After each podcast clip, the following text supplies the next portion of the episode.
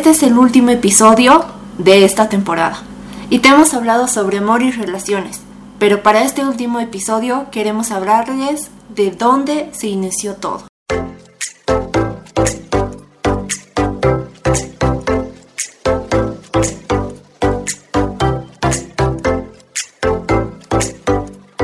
¿Cómo están gente linda? En Postdata Te Amo nos dimos la tarea de buscar los mejores consejos sobre el amor y junto a ustedes queremos aprender a amar y a ser amados.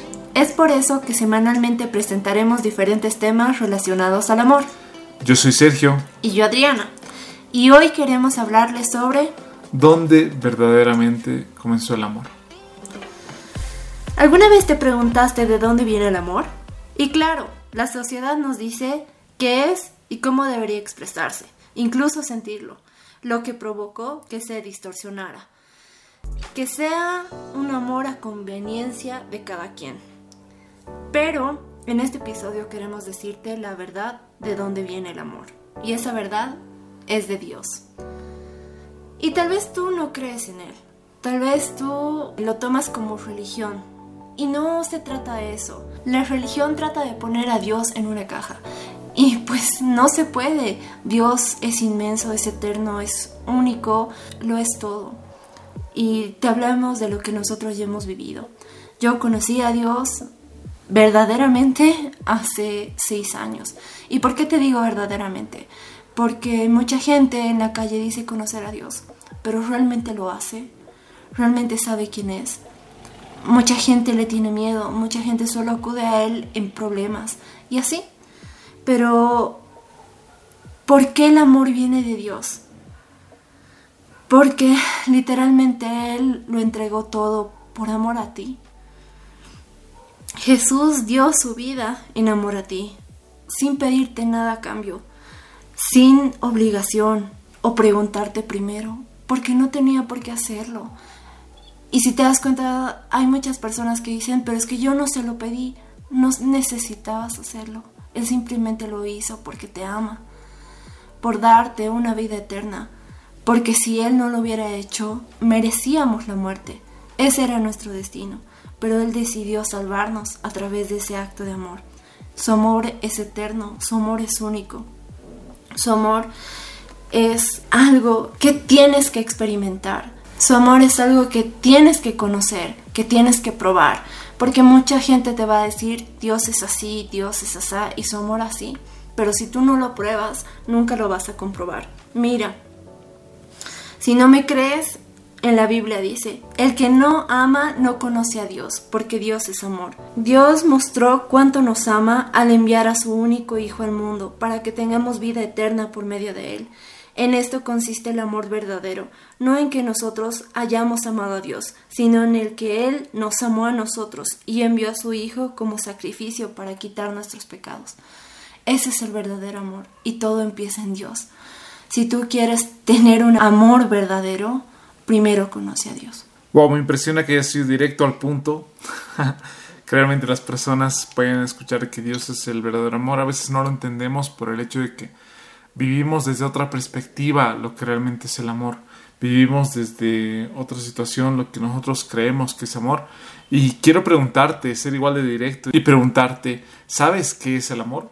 Muchos relacionan esto a haber tenido una persona con la cual han estado mucho tiempo, o están enamorados de una persona con la cual se casarán, o están predestinados a estar con esa persona. Pero si no lo han experimentado, piensan que no saben qué es amor, que esto es simplemente un sentimiento más, o algo que se quita con los años. Muchos hemos aprendido sobre el amor también en nuestras familias, ya sea por parte de nuestros papás o por parte de nuestros hermanos, tíos o primos o alguien que se interesó de manera desinteresada por ti. Y esa es nuestra referencia de amor hasta ahora. Pero si nos ponemos a pensar el amor que nos daban, aunque sea el más profundo amor, era un amor humano, es decir, de carne y hueso, con errores. Y mira, personalmente creo que estamos un poco locos, porque fuimos criados y educados por personas que también estaban un poco locas. Por ejemplo, en una época ser padres estrictos era la regla, pero otra generación se aburrió de esto y decidió ser más tolerante.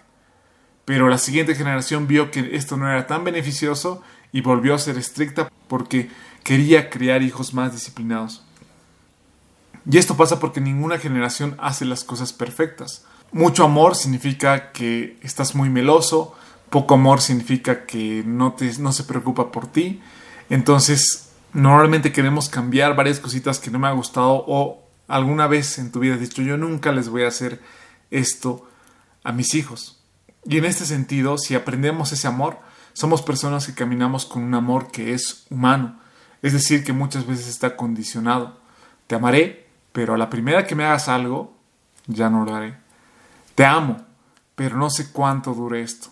Te amo, pero consigo lo que estoy buscando y poco a poco me dejarás de importar.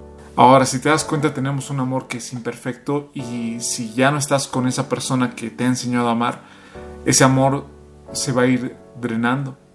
¿Y cómo puedes dar amor a otras personas si el tuyo se va acabando? Por esto es que necesitamos el amor de Dios, que es un amor eterno, que hace rebalsar tu corazón. Cuando lo recibes realmente rebosa tu corazón de ese amor. Y una vez que lo tienes, una vez que tienes el tanque lleno, puedes darlo a otras personas. Una vez que tú has recibido el amor, vas a poder repartirlo con otras. Totalmente. Y esto me hace recuerdo a una historia eh, que me contaste. Y sí, tú, que me contó mi esposo y se la voy a quitar ahorita. es, habían dos niños jugando eh, en el parque. Y la niña, ellos no se conocían, ¿no? Pero estaban jugando juntos, así como alguna vez te encuentras con otros niños en el parque y empiezas a jugar. Pero de pronto la niña se cayó y empezó a llorar. Y el niño lo que hizo fue pegarla. Y claro, obviamente, al escuchar esto tú dices, ¿qué? ¿Por qué? ¿Qué, niño tan malo? ¿Cómo puede hacerle eso a una niña que se cayó? ¿Cómo puede pegarla? Pero antes de pensar en la niña, te pusiste a pensar en lo que le pasa al niño cuando llora en su casa. Nosotros estamos acostumbrados a dar lo que recibimos. Si hemos sido amados en nuestros hogares, pues tenemos la tendencia de dar amor. Pero si hemos sido golpeados, maltratados, si hemos sido abusados, pues tendemos a dar lo mismo. Y cuando conoces a Dios en verdad, cuando empiezas a recibir ese amor que solo Él nos puede dar, ese amor único, verdadero, eterno, tú vas a empezar a dar ese amor que solo viene de Dios. Recibes ese amor y puedes darlo a otras personas. Muchos se preguntan qué es lo que pasa en esas iglesias que cuando entran o van a un retiro salen tan felices, tan cambiados. Es que hemos recibido el amor de Dios y una vez que tú recibes ese amor, puedes darlo a otras personas, te da, más ganas de ayudar, de servir. Hay muchas personas que conozco a la iglesia de la que pertenecemos que están eh, horas en la iglesia, días, bueno, cuando no había todo esto de la cuarentena, pero lo hacían porque realmente habían recibido ese amor de Dios y ese amor era el que querían repartirlo con quien pudieran. Y de eso se trata, de que tú recibas ese amor, lo puedes dar a otras personas se te acaba porque has dado mucho amor y, has sonreído a todos y tu alegría rebosaba, puedes volver a arrodillarte, mirar hacia arriba, la manera que tú quieras, orar con Dios y otra vez llenarás tu vida de ese amor. ¿Sabes? Mi esposo, el que está aquí a mi lado, es el hombre de mi vida. Y lo amo con todo mi ser. Pero Jesús es el amor de mi vida. Está antes que Él, antes que todo, porque Él me enseñó el verdadero amor. Él me enseñó que soy primero amada por Él, que soy valorada, que soy suya. Y, y al aprender a, a cómo ser amada, también aprendí cómo amar a mi pareja y agradezco mucho haberlo hecho antes de, de casarme. Porque, y no es que sea perfecta, ¿no? Para nada, y aún aprendo mucho, sino que entiendo el lugar que tiene mi esposo en mi corazón y el amor que le tengo que dar. Pero eso solo lo aprendí de Dios. Mira, Dios te amó porque dio todo por ti. Te ama porque está ahí a tu lado, por más de que tú no lo veas, por más de que aún no lo hayas conocido en verdad o no lo hayas reconocido en tu corazón.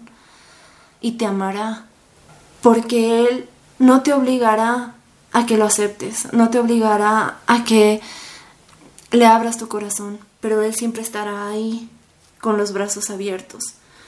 Su amor no cambia.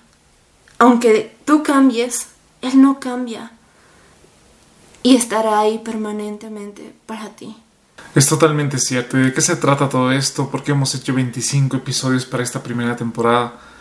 Porque realmente hemos recibido ese amor.